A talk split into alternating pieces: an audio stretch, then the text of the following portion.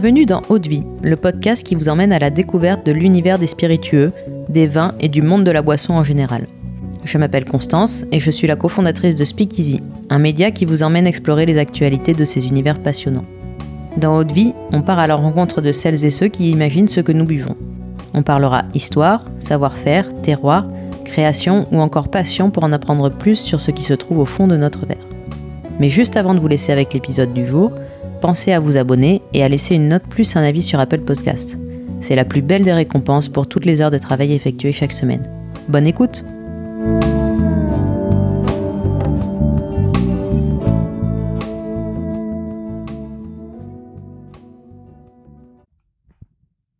Bonjour, aujourd'hui je suis avec Léonard Gonzalez, ambassadeur pour la marque Brugal. Bonjour Léonard. Bonjour. Aujourd'hui, donc, tu es venu nous raconter une belle histoire qui se déroule sur le temps long. C'est celle de la marque Brugal, une distillerie de rhum historique de République dominicaine. Mais pour commencer, est-ce que tu veux bien nous parler de toi et de la façon dont tu es tombé dans les spiritueux et l'univers du rhum en particulier? Bien sûr, déjà, bah, merci de m'accueillir. C'est un, vrai plaisir de pouvoir échanger avec toi euh, aujourd'hui.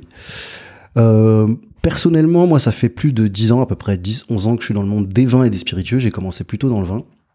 Mais euh, le monde du rhum, je le côtoie depuis euh, toujours en fait, puisque comme tout bon euh, jeune français, assez vite on commence à goûter le rhum, les spiritueux en général, mais le rhum, notamment le rhum agricole. Donc avec les amis, avec les mamans des copains qui font des ponches pour les anniversaires, etc. Donc non, plus de 10 ans, plus de 20 ans même à déguster des rhums, à connaître. Et euh, à mes 25 ans à peu près, je me suis posé la question euh, de ce que je voulais faire plus tard. Et bon, il y avait deux choix qui m'intéressaient particulièrement. C'était les vins et spiritueux et le football. Donc, euh, bah, le, le, choix était très vite, puisque à 25 ans, pour percer dans le football, c'est foutu. Et, euh, et du coup, euh, et puis il y avait certainement un manque de talent aussi. Donc, euh, les vins et spiritueux ont été logiquement l'heureux élu, et j'ai commencé. Donc, j'ai passé une équivalence du bac, puisqu'avant, je, je, je, faisais des petits boulots par-ci par-là. Je bossais à l'aéroport, j'ai bossé à, Disney, enfin, des livraisons de sushis. Donc, si vous si vous m'écoutez et que vous m'avez déjà croisé, j'ai pu vous livrer des sushis. C'est toi qui as amené le plateau de sushis. Exactement. Et du coup, bah, j'ai passé une équivalence du bac. Et puis ensuite je me suis lancé donc euh, dans un BTS euh, technico-commercial vin et spiritueux. Et j'en suis à peu près jamais sorti. Euh, j'ai été caviste, je me suis formé notamment à Intercave à l'époque quand je faisais mon, BTS qui était donc l'Intercave Boissy-Saint-Léger qui, est le, qui était la seule boutique qui leur appartenait. Donc euh, il y avait tous les produits et ça, ça a été une révélation pour moi parce qu'ils avaient plus de 300 spiritueux. Et du coup, j'étais vraiment venu pour euh, pour le vin et j'en suis ressorti euh, consolidé sur ma culture spi et, et, ça a été une, une vraie bénédiction, une vraie bénédiction pardon pour le pour le futur. Voilà. Et puis j'ai toujours été fasciné par la culture latine en général, que ce soit de manière, enfin de, de, du côté culinaire, du côté littéraire et des spiritueux. J'ai euh, un papa qui est d'Amérique du Sud, qui est du Chili, donc ah euh, donc j'ai donc nous c'est plutôt pisco, mais euh, on, on c'est une culture quand même globale avec la musique, etc. Et je me suis vite intéressé au monde du Rhône et et dès lors j'en suis un peu tombé amoureux. Donc ça fait maintenant dix ans professionnellement et presque toute une vie dans dans le monde des spirituels, on va dire. D'accord, super. Et alors tu juste tu parlais de Rhône, donc quelle est la différence entre Rhum et Rhône? Alors nous, euh, en France, on, on, va parler rhum, euh, donc euh, ce côté agricole que tout le monde connaît euh, ici chez nous. Et le rhum, c'est le, le, style hispanique, donc un style un petit peu plus accessible, on va dire, un petit peu plus tout palais. Oui. on va chercher plus la gourmandise, plus la légèreté, une petite pointe de sucre. Donc voilà, on est on est sur deux styles complètement différents, complètement parallèles entre guillemets et, euh, et, voilà, donc c'est toujours intéressant de, de, faire la comparaison et de, et de pouvoir parler de, de ces différents styles. bien sûr. Et donc Brugal est plutôt dans le, dans le style Ron? Absolument. On, donc, euh, on, en reparlera tout à l'heure, mais on en reparlera. Comme... Il n'y a pas de souci, mais oui, évidemment, ouais, c'est ça, exactement. Brugal, comme son nom l'indique, Brugal, même si tu, si tu préfères. Pour le faire correctement. exactement. on est vraiment sur le, sur le style hispanique. Tu le sens rien qu'au nom de famille. On est vraiment dans la, on est, on est vraiment dans cette origine-là. Ok. Super. Et donc toi aujourd'hui, ben, tu l'as dit, tu es ambassadeur euh, pour, euh, pour Brugal ou Brugal. Ton rôle, donc, c'est de faire euh, rayonner la marque en France. Exactement. Mon rôle, comme ils disent en, anglais, puisqu'on on a une, on a des ambassadeurs un petit peu partout, donc que le global ambassadeur nous dit c'est education, donc l'éducation. Donc on essaie de former les professionnels, les clients finaux, mon but vraiment, c'est de transmettre l'histoire, euh, donc euh, l'origine, euh, ce qui se passe actuellement euh, avec les, les maestros Ronero sur euh, la République dominicaine et euh, nos objectifs futurs. Donc former les gens, leur donner la passion de la marque, la passion de l'histoire de la famille et la passion du Rhône en général. Oui. Ok. Bon, en tout cas, nous, on est très heureux de t'accueillir aujourd'hui pour parler de tout ça. Ah, merci beaucoup. donc la marque Brugal, ça vient du nom de son créateur, Andrés Brugal qui a traversé l'Atlantique et qui est arrivé en République dominicaine il y a 135 ans. Est-ce que tu peux nous raconter l'histoire de ce voyage? Absolument. Bah écoute, c'est une, c'est une très très belle histoire. C'est une histoire qui a déjà plus de 135 ans. Plus que ça même, puisque Don Andrés Brugal, notre fondateur, il est né en 1850. Donc il est à l'époque, il est euh, fils de producteur d'épices. Il est euh, à Sitges en Catalogne, plus précisément. Et euh, en grandissant, il va se rendre compte que bon, en termes d'avenir, les choses se passent pas vraiment comme prévu et du coup il va décider à ses 18 ans, donc euh, en 1868, euh, de monter un peu par hasard dans un galion de l'armée euh, du roi d'Espagne afin de traverser l'Atlantique et tenter un peu sa chance au hasard. Donc il y va vraiment sans, avec beaucoup de conviction mais avec pas mal de doutes aussi. Ouais.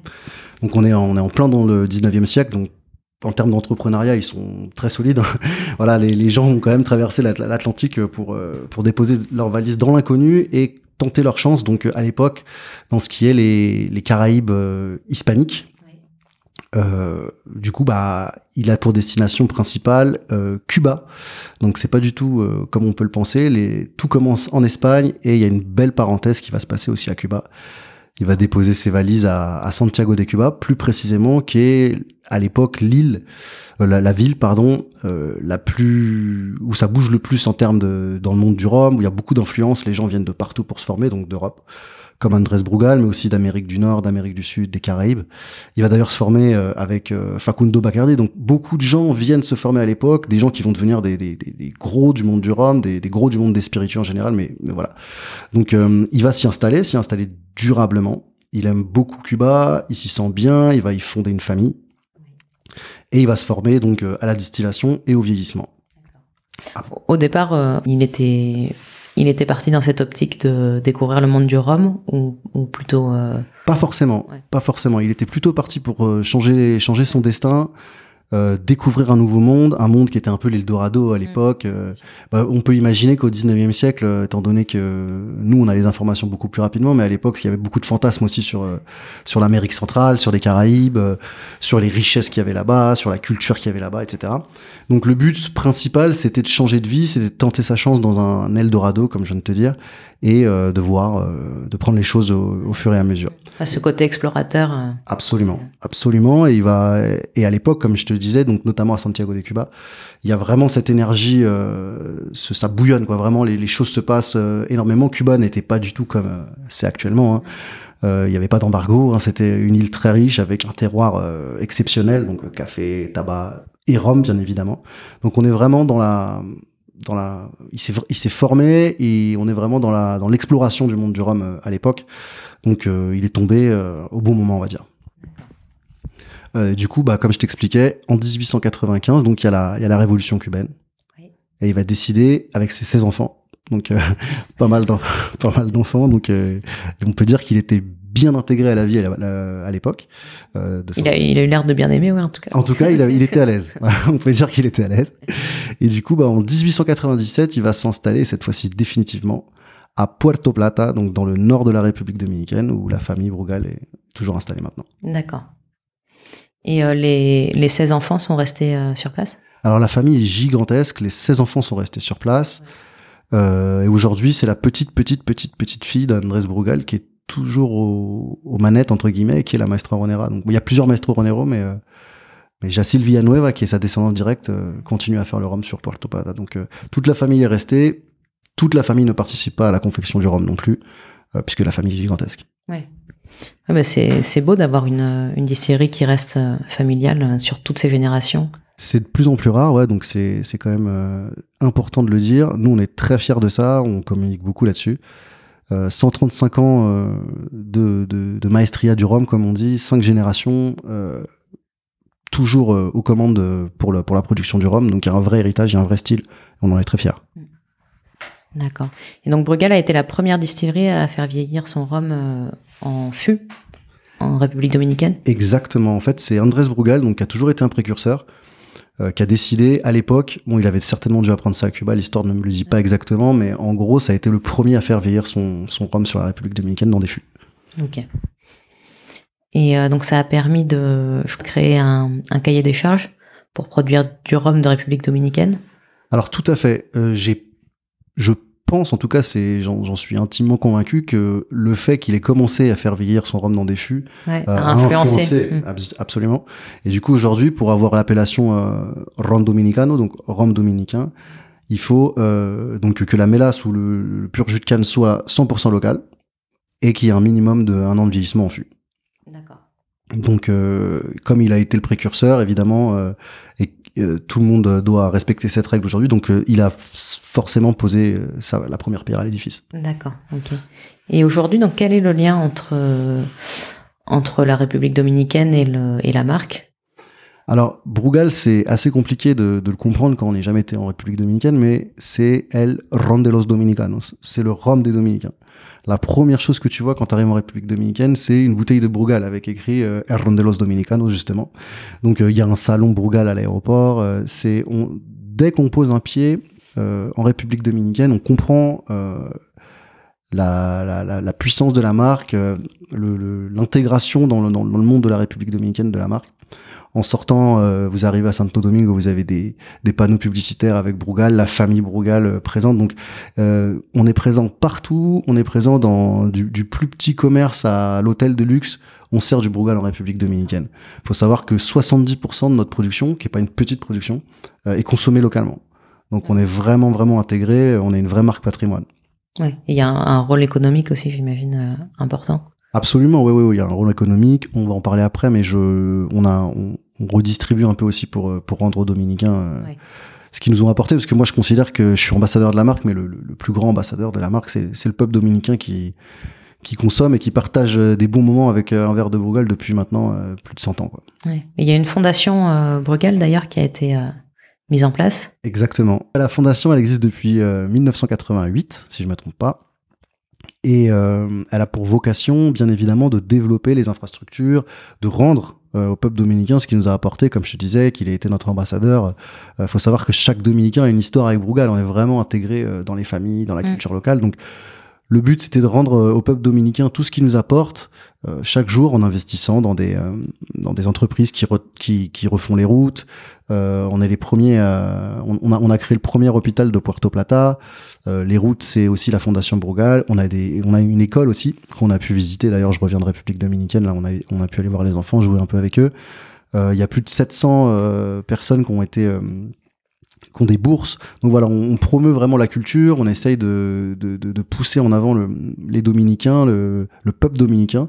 Donc la culture, euh, les infrastructures, on fait aussi pousser euh, euh, des mangroves, donc c'est des, des, des plantes qui purifient l'eau.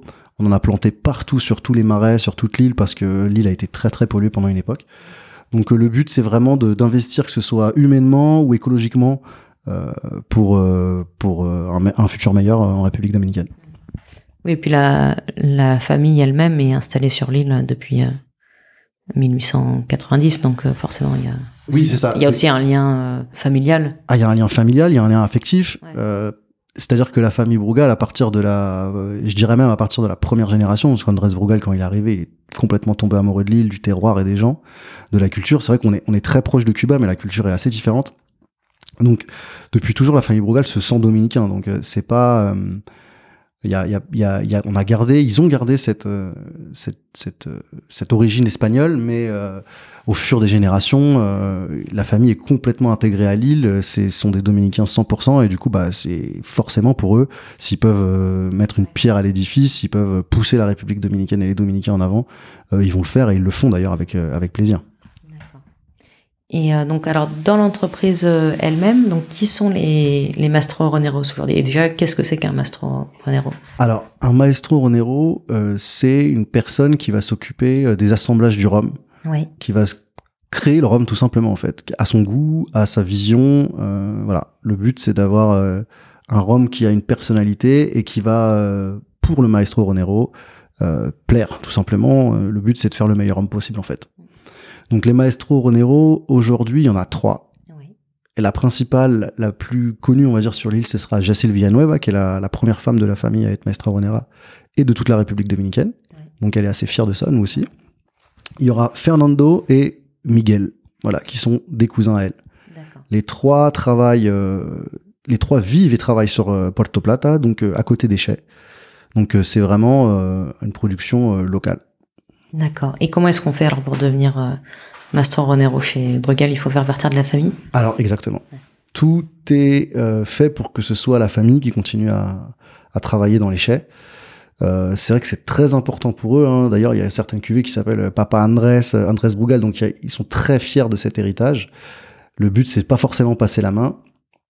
Et euh, pour être euh, maestro Ronero pardon chez, chez Brugal, il n'y a aucun diplôme à l'extérieur qui, qui, qui a une signification. Le but et euh, le seul but d'ailleurs, c'est d'avoir euh, un héritage euh, par les par les générations d'avant. Donc la cinquième génération s'est fait former par la troisième et la quatrième génération. C'est le seul moyen d'être maestro Ronero chez Brugal. Donc tout se transmet il n'y a, pas d'écrit. Euh, il n'y a pas d'écrit, tout se transmet euh, de génération en génération. Alors après, il y a toujours des secrets, et je ne sais pas comment ils font exactement, mais c'est euh, uniquement une transmission familiale. Voilà. Donc il y a certainement des, des tests, etc. Mais c'est aussi beaucoup de philosophie, c'est aussi beaucoup d'instinct. Voilà. C'est c'est presque dans les veines, on va dire.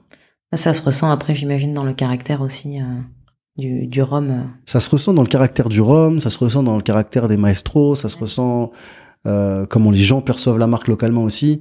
Euh, c'est vrai qu'on est les derniers à avoir une, une, d'avoir les, les, les, les, générations familiales qui continuent à produire le rhum. Donc ça, c'est quand même. Euh, enfin, pour nous déjà en France, c'est super important. On a, on a, on a vraiment ce côté terroir qui nous, qui nous parle, ce côté famille, etc. Euh, et là-bas, finalement, c'est aussi, euh, c'est aussi hyper important. Donc euh, la population locale et même les professionnels, donc les maestros Ronero, en sont très fiers. D'accord. Oui. Et c'est la dernière distillerie de République dominicaine où les descendants directs du fondateur sont encore propriétaires. Euh, Exactement, ouais, bah, comme je viens de te le dire, tout à fait. C'est euh, les derniers, donc euh, à, où le, le, le, le créateur, euh, ou pardon, les descendants du créateur sont toujours au, à la direction, sont toujours à, à la production plutôt. Donc ça aussi, c'est une grande fierté pour la famille Bourgal. Nous, on communique énormément dessus parce que c'est vrai que c'est de plus en plus rare.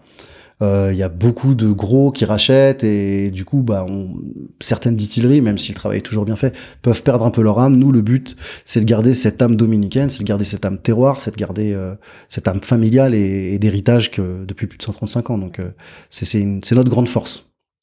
Il y a combien de, de distilleries en République dominicaine? Alors, je sais pas si tu as déjà entendu, mais on a, il y a les 3 B. Donc, Brugal, Barcelo et Bermudez. Bermudez qui est la plus vieille. Et, et du coup, c'est les trois seules distilleries, sachant que Brugal le distille uniquement pour Brugal. Voilà. Oui. Et ça, c'est assez important parce qu'on on communique aussi pas mal dessus parce que tout le monde ne fait pas ça. Ok. Et donc, quel est ce, ce style Brugal? Tu nous as parlé du style hispanique euh, tout à l'heure.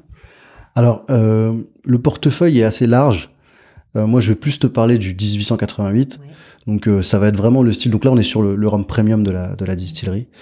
Et on est sur euh, donc le, le, le, style Brugal, ça va être la rondeur, la légèreté, la gourmandise, mais aussi la finesse. On cherche vraiment l'équilibre du rhum. On cherche à faire le meilleur rhum latino possible, euh, mais tout en restant dans ce style hispanique, donc rond, gourmand, avec une pointe de sucre. Euh, on veut pas trahir le style. On est on est on est très fier de ce qu'on fait depuis toujours. D'accord. Et, euh, et donc c'est ce, c'est ce qu'on appelle le style du Ron. Absolument, absolument. Donc euh, chez nous, c'est pas obligatoire, mais c'est 100% mélasse, double colonne pour la distillation et notre pâte à nous, notre plus, c'est la double maturation, donc euh, deux vieillissements consécutifs. D'accord. Et alors cette double maturation, elle se fait comment exactement? Alors tout est fait déjà notre distillerie est dans le sud de l'île, à San Pedro de Macorís. Ouais. Euh, puisque les, il y avait plus de cannes dans le sud. À la, base, la première distillerie était dans le nord, à, Puerto Plata, donc la famille où la famille est toujours. Euh, les cannes ont disparu un peu sur la côte et euh, les distilleries sont donc logiquement descendues dans le sud-est, à San Pedro de Macorís. Mais les chais sont toujours à Puerto Plata, en face de, des Caraïbes. Donc la double maturation, c'est un, c'est un double vieillissement. C'est deux vieillissements consécutifs. Donc pour 1888, qui est notre cuvée premium qui est la, le rhum avec lequel on travaille le plus sur, sur la France, euh, ce sera un double vieillissement consécutif, c'est-à-dire qu'on ne fait pas deux vieillissements parallèles qu'on assemble. Le rhum passe d'un fût à un autre. Euh, pour 1888, par exemple, ce sera euh, 6 à 8 ans en ex-fût de Bourbon, suivi de 4 à 6 ans en ex-fût de Chéri Oloroso. Voilà. D'accord. Donc l'expertise la, brugale, elle se situe plus dans le vieillissement et l'assemblage que dans la distillation elle-même? Tout à fait. Alors la distillation va être très importante, bien évidemment. On, on cherche, euh, enfin, on, on, a des experts sur place qui font aussi partie de la famille. Mais vraiment, euh, le plus important pour nous, ça va être cette double maturation. D'où le fait d'avoir des, des, fûts très haut de gamme. Euh, c'est vraiment la patte de la famille Brugal et ce qui, ce qui va faire que notre rhum soit aussi différent des autres. À savoir que 85-90% de ce que tu vas avoir en termes d'arôme, ça va vraiment venir du fût. Et euh, alors au niveau du, du, flacon, il y a des, des autour des bouteilles 1888, euh, il y a des filets. Ouais. Euh, D'où ça vient cette idée? Il y a un filet autour de toutes les bouteilles, donc pas uniquement 1888. Tu fais bien de me poser la question. La seule qui ne l'a pas, c'est Leyenda, mais qui n'est pas un rhum puisque c'est un assemblage de rhum et, de vin. Nous, sur, en, France, de toute façon, on aura principalement que 1888, mais même certaines grosses cuvées qui vont sortir euh, ont ce filet qui sera gravé sur la bouteille. Donc ça fait partie intégralement de la culture euh, Brugal et du visuel Brugal.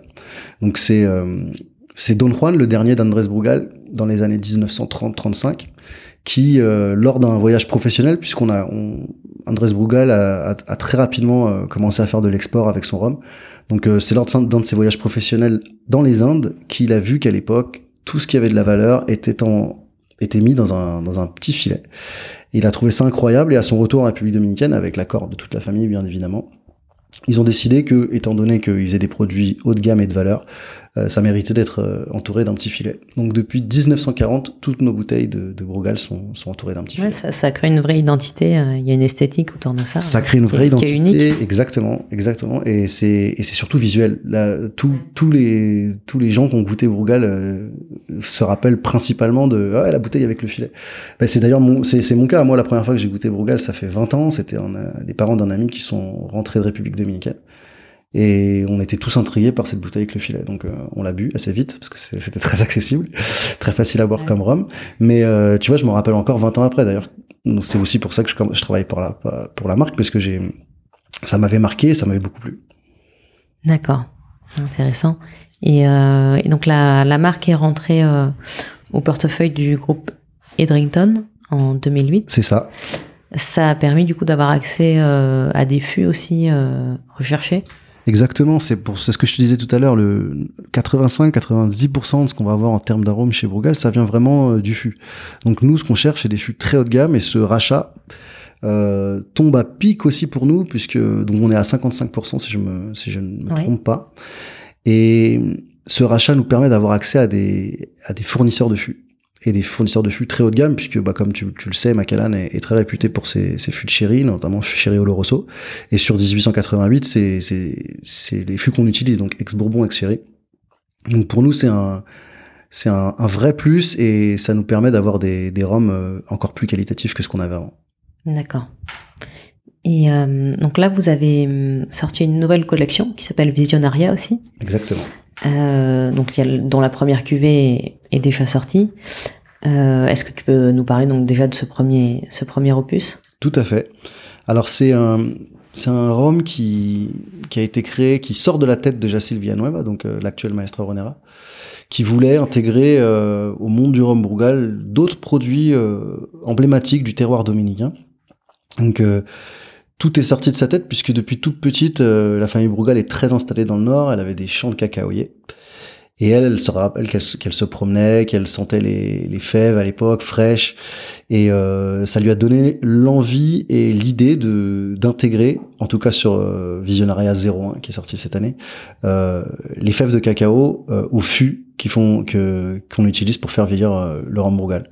Donc on est sur la même base que 1888, on est sur ex Bourbon, ex Chéri.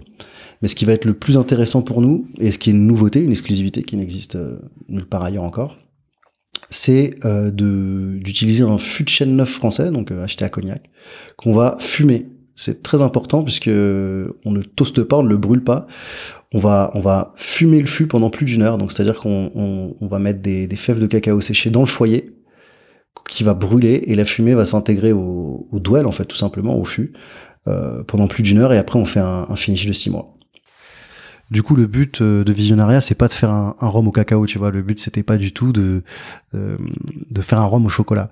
Euh, le but, c'est d'avoir ce, cette ligne de conduite qui va être euh, où on va intégrer le, le, le, cacao, mais on cherche vraiment la finesse. Il y a aussi le fût neuf qui va qui va travailler euh, le rhum. On va avoir beaucoup d'épices, on va avoir évidemment le côté un peu vanillé, et on a zéro sucre euh, euh intégré en plus, donc pas de dosage de sucre et une couleur naturelle 100% avec 45 degrés d'alcool. Ouais. Donc euh, c'est autre chose que ce que on sort un petit peu des sentiers battus de ce qu'on a l'habitude d'avoir euh, chez Brugal et même dans le rhum euh, hispanique en général. donc on est très fier de cette cuvée, on est très content que ça plaise. On a eu un gros retour sur le whisky live. Donc c'est très encourageant et bah, n'hésitez pas à les déguster. Ouais. C'est top. Je conseille effectivement. Nous on l'a découvert au whisky live. Et... et, en plus on a que 2000 bouteilles en France, donc ça va aller très vite. Le but, c'est vraiment d'intégrer un autre produit du terroir dominicain qui est comme à Cuba à l'époque, ce que je te disais hein, au début de notre discussion. Euh, donc les fruits tropicaux évidemment, mais le café, euh, le tabac, euh, le cacao et évidemment le rhum. Donc intégrer un autre produit du, terroir dominicain au monde du rhum et notamment au monde du rhum Brugal. On retrouve toujours ce, en fil rouge ce lien euh, affectif et familial entre la terre et la famille et la famille Brugal Absolument. Le, le, le, le, fil rouge, comme tu dis, c'est ça, c'est l'héritage, c'est les cinq générations, c'est la famille, et c'est l'innovation aussi. Brugal, Andrés Brugal, le premier à faire, à faire vivre ses, ses fûts en République dominicaine. Jacil Villanueva, cinq générations plus tard, la première à, à intégrer des produits locaux dans, dans la confection de son rhum. De son rhum pardon. Est-ce qu'il y aura d'autres euh, d'autres produits locaux qui seront utilisés? Alors euh, oui, euh, je peux pas t'en dire beaucoup plus, mais bon, avec ce que je t'ai dit juste avant, tu peux, tu peux deviner qu'il va y avoir des produits du terroir dominicain. Alors euh, pour ceux qui attendent euh, un vieillissement euh, avec, enfin pour ceux qui attendent le, le, tabac, ce sera pas possible puisqu'Edricton fait de la lutte, la lutte anti-tabac ouais. depuis, depuis, toujours presque. Donc là-dessus, il faut pas y compter, mais il y a d'autres produits du terroir qu'on va essayer d'intégrer. Il y a déjà eu des tests, ça c'est déjà en train de vieillir. Donc il euh, y a plein de choses qui vont arriver. Euh, je peux pas t'en dire plus que ça parce que de toute façon, j'ai pas non plus toutes les toutes informations. Les je okay. suppose évidemment qu'on va on va avoir droit aussi à des produits euh, comme le café puisque c'est des produits très emblématiques. Après, quand euh, je pourrais pas te dire quand. D'accord. Il faudra être être un peu patient. Il faudra être un peu patient. Après, on sort ça euh, normalement. La deuxième la deuxième cuvée sort mi 2024, je crois, en, en juin. Okay. Et en attendant, on peut toujours goûter le le visionnaria, le premier, au cacao, qui, est, qui vaut quand même euh, le détour. Exactement, on peut, on peut, on peut toujours goûter le, le, le, le numéro 1 avec euh, ces, les fèves de cacao qu'on a intégrées au fût, euh, qui est disponible un peu partout sur Paris et sur les sites internet aussi, sans problème. D'accord. Et est-ce qu'il y a d'autres nouveautés alors qui vont sortir euh, pour 2024 Alors normalement sur 2024, on a plusieurs projets. Il y a, il y a plusieurs rhums qui vont sortir. Il y en a un qui s'appelle Maestro Reserva, euh, sur lequel je ne peux pas encore communiquer. Oui. Mais pour les curieux, c'est déjà sorti en République dominicaine, donc il y a toujours moyen de trouver quelque chose. Je communiquerai là-dessus sur le mois de mars, je crois, mars-avril.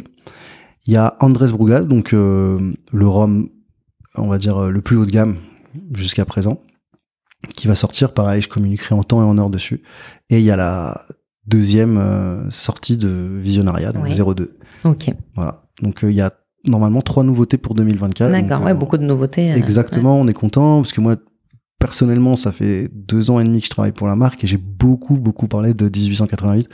Donc je suis très content qu'il y ait des nouveautés. Je suis très content de pouvoir parler d'autres choses aussi parce Ouais. que c'est vrai que c'est sûr. bon après si t'as une question, voilà, je peux t'y répondre sans problème. je connais la marque par cœur, euh, 1888 par cœur, mais non, c'est un vrai c'est un vrai plaisir hein, de pouvoir parler d'autres choses et, et puis surtout que ça va dans le bon sens. Ok, super. Euh, alors maintenant, bah, avant de, de clore cet échange, j'aurais une question un peu plus personnelle. Euh, c'est quelle est ta plus grande claque de dégustation en matière de spiritueux Alors, euh, pour rester vraiment corporate, je dirais euh, que j'ai compris le monde, enfin la, la grandeur et vraiment le style hispanique en termes de Ron euh, en goûtant Papa Andrés sur 2015. Oui. Ça, ça a été très grand pour moi. J'ai vraiment intégré ce qui était la, la, le haut de gamme du Ron. Mais pour te parler d'une claque récente ou et moins récente que j'ai eue, mais ça a été plus sur le champagne. Ça a été Charlotte Sick, euh, blanc des millénaires 95. Ça n'a rien à voir avec les spi, mais ça a été une vraie claque. D'accord. Ouais. Donc, euh, et il y a aussi ce, cette culture du, du, vieillissement en fût. Donc euh, voilà. Ok. Ouais. Donc un souvenir euh, précis. Un souvenir assez précis, même si j'ai goûté, j'ai eu la chance de goûter beaucoup beaucoup de choses, que ce soit en spi ou en, ou en vin. Mais on va dire que c'est mes deux souvenirs qui me viennent là tout de suite. D'accord. Il m'a super. Merci beaucoup Léonard pour cet échange. C'était très intéressant euh, de plonger au cœur donc de cette série euh, familiale de République dominicaine. Et pour les auditeurs d'Haute Vie, je vous dis à très vite pour un nouvel épisode. Merci.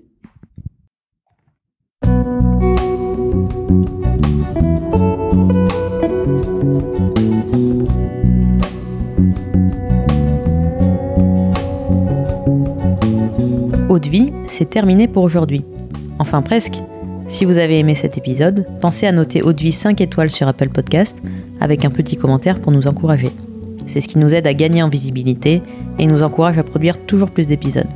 Enfin, si vous souhaitez en apprendre plus sur l'univers des vins, des spiritueux et du monde de la boisson en général, rejoignez-nous sur Speakeasy, le lien est dans la description. Merci encore et à la semaine prochaine.